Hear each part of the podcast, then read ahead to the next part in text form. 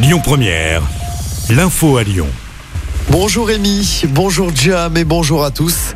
La grève au dépôt de carburant de Fézin est terminée. C'était le dernier site de Total Energy encore mobilisé en France. Après 42 jours de grève, le mouvement a donc été suspendu hier soir. Pourtant, la CGT n'a pas obtenu gain de cause sur les salaires. Dans l'actualité locale également, ce terrible drame près de Lyon. Une femme s'est immolée par le feu avant de se jeter sous un train. Ça s'est passé hier en fin d'après-midi. C'était près de la gare SNCF de l'île d'Abo en Nord-Isère. Les passagers à bord du TER ont été pris en charge en état de choc. Le trafic à SNCF entre Lyon et Grenoble a été interrompu entre 18h et 20h. Encore une panne sur le métro B hier soir. Elle a débuté vers 18h20. C'était à cause d'un incident technique du système de pilotage automatique. Cette fois, il n'y a pas eu d'évacuation de passagers dans les tunnels. Des bus relais ont été mis en place entre Gare d'Oulin et la gare de la Pardieu. Le trafic a finalement pu reprendre vers 19h30. Soulagement dans le Rhône, l'adolescente qui avait disparu près de Lyon a été retrouvée saine et sauve hier soir. Elle avait fugué d'un foyer de Saint-Cyr au Mont d'Or hier après-midi. Un appel à témoins avait été lancé pour retrouver l'adolescente de 15 ans.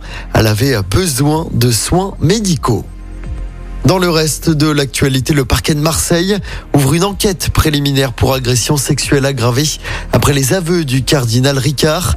Il avait reconnu des faits vieux de 35 ans sur une jeune fille âgée de 14 ans à l'époque. Il était alors prêtre dans la cité phocéenne.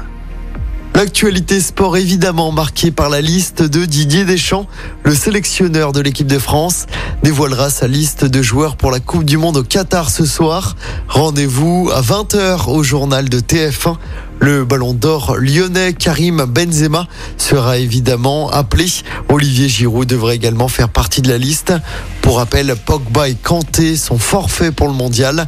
L'équipe de France jouera son tout premier match face à l'Australie lors de cette Coupe du Monde. Ce sera le mardi 22 novembre à 20h.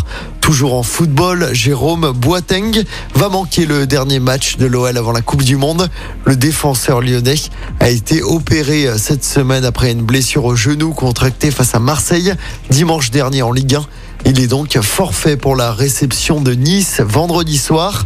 Et puis après avoir été retardé à cause de la météo, la route du Rhum partira cet après-midi de Saint-Malo. Le départ sera donné à 14h15. 138 bateaux sur la ligne de départ pour tenter de rallier la Guadeloupe. Écoutez votre radio Lyon Première en direct sur l'application Lyon Première, lyonpremière.fr et bien sûr à Lyon sur 90.2 FM et en DAB+.